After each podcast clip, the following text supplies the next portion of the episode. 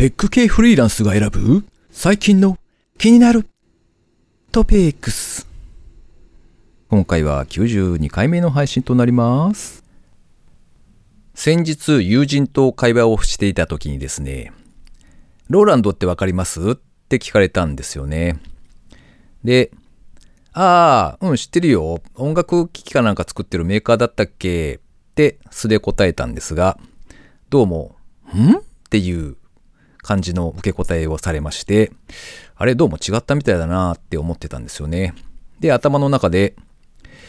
うーん、霧島ローランドっていう人がいたけど、あの人のことかな？でもそんなに有名な人じゃなかったよなって考えてたんですが、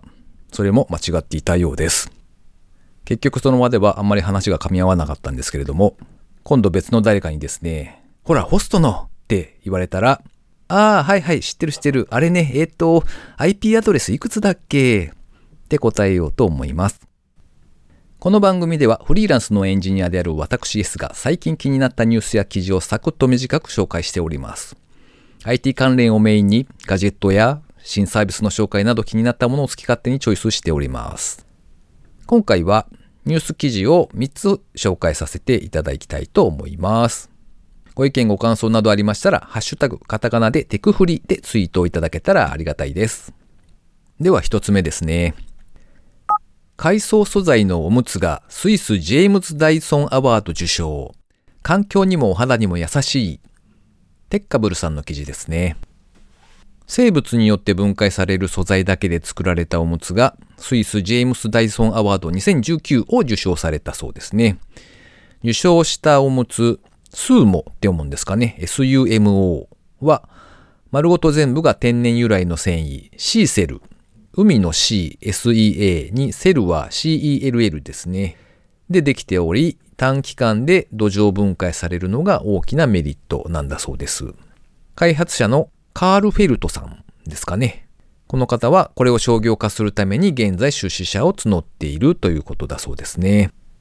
確かにおむつって子供がちっちゃい時はですね、大量に使うんですよね。なので、環境に優しい素材で作られるという風だったらありがたいなぁなんて思いつつ、ピックアップしてみました。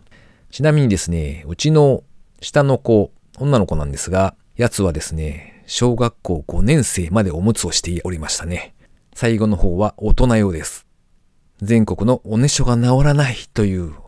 お悩みをお持ちのお母様たち、多分大丈夫です。気長に待ちましょう。次二つ目ですね。日本に帰れるのは14ヶ月後。これから南極へ向かうパラボラ大好き女子の胸の内。KDDI がお届けする IT× カルチャーマガジン、タイムスペースというサイトで掲載されていた記事です。現在 KDDI から国立極地研究所に出向中の佐々木隆美さんへのインタビューが掲載されていました。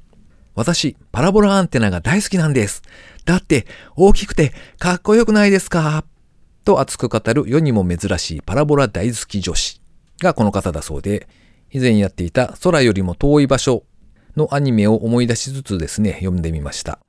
14ヶ月間日本に帰れなかったりとかですね、事前に結構ヘビーな訓練とかもあるみたいで、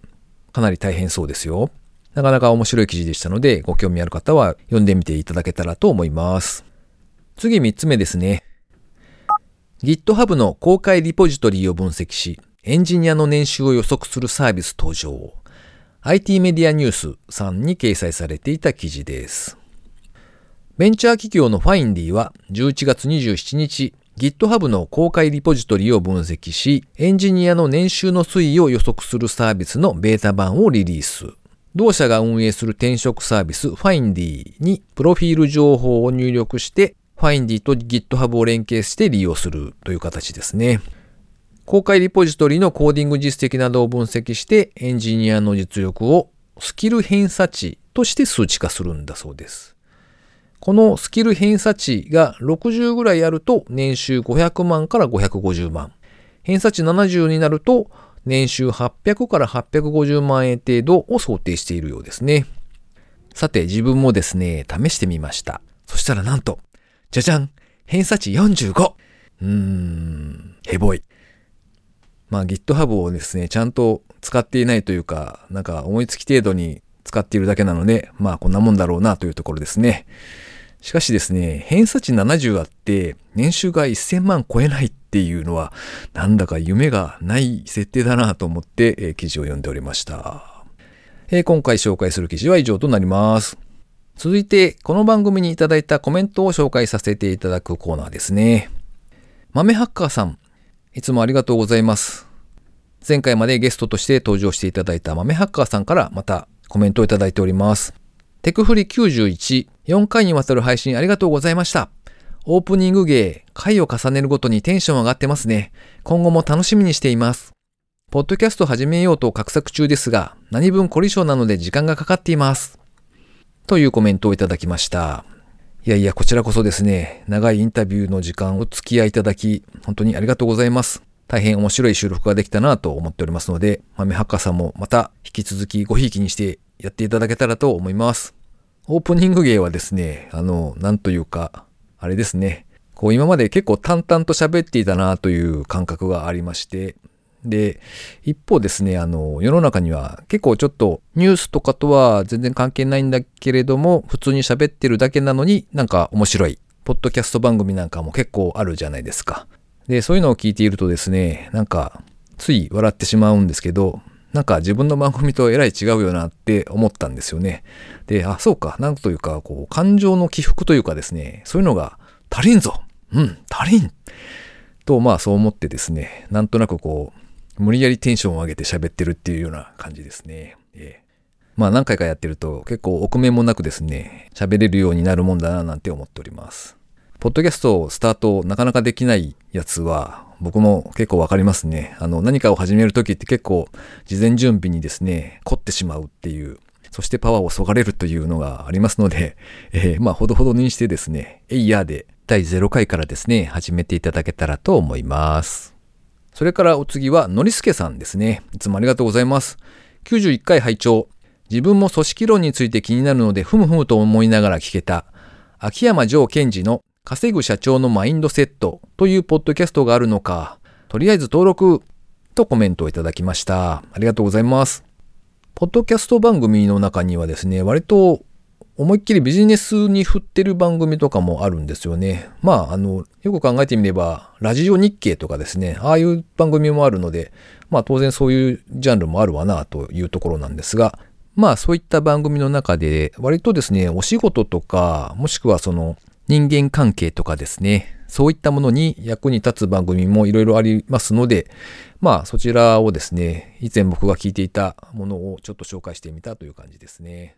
最近僕自身もそういったジャンルからは割と遠のいているので、まあまた思い出してですね、何か探してみようかなと思っております。えリスナーの方もですね、何かこう、こんな面白いやつあるよっていうのがあったらですね、ぜひ教えていただけたらと思います。え、続きまして、今回はちょっとお知らせですね。えっ、ー、と、この番組も今回92回目、そろそろ100回だなというところで、テクフリ100回配信記念、リスナーさん大感謝祭、パフパフパフ、ヤッホーイ。というのを開催させていただこうかなと思っております。えー、日付だけ決めました。2020年、来年ですね、えー、1月の28日の火曜日ですね、19時から場所は名古屋駅の近くを考えておりますので、ともあれですね、あの、行ってみたいなーなんて思っていただけるリスナーさんがもしいらっしゃれば、来年1月28日火曜日19時から時間だけ空けといていただけたらと思います。また詳細決まりましたらですね、番組内でもお知らせしていきたいと思います。えー、最後にですね、個人的な近況なんぞ喋っておりますけれども、先日ですね、なんと奥歯を抜いてきたんですよ。あの、親知らずじゃなくてですね、多分もう一本内側なんですよね。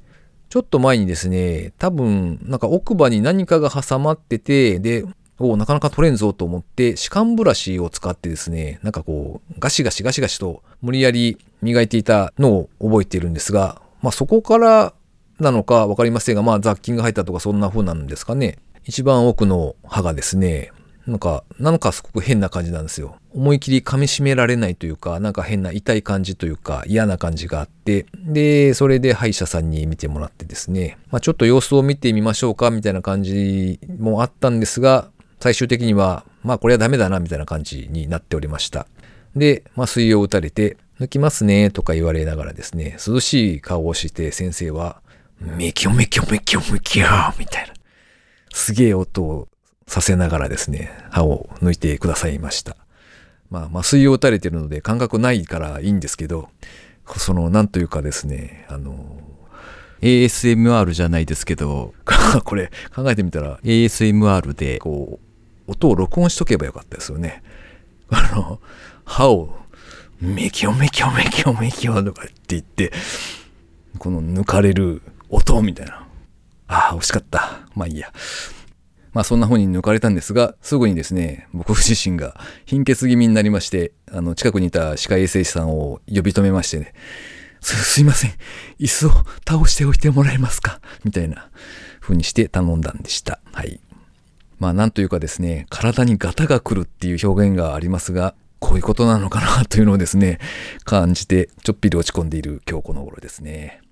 えー、というわけで、この番組へのご意見ご感想など絶賛募集中です。ツイッターにて、ハッシュタグカタカナでテクフリをつけてつぶやいていただくか、もしくはショーノートの方にですね、リンクを貼ってありますので、そちらの投稿フォームからメッセージを送りいただけたらありがたいです。スマホ用にですね、ポッドキャスト専用の無料アプリというのがありますので、そちらでこの番組を登録していただくと、毎回自動的に配信されるようになって、ザ・便利です。それからですね、ピクシブファンボックスにて毎月100円の有料サポーターさんを募集しております。サポーターさんだけが聞けるおまけの音声などもありますので、ご支援をいただけたらありがたいです。今回も最後までお聴きいただきありがとうございました。それではまた。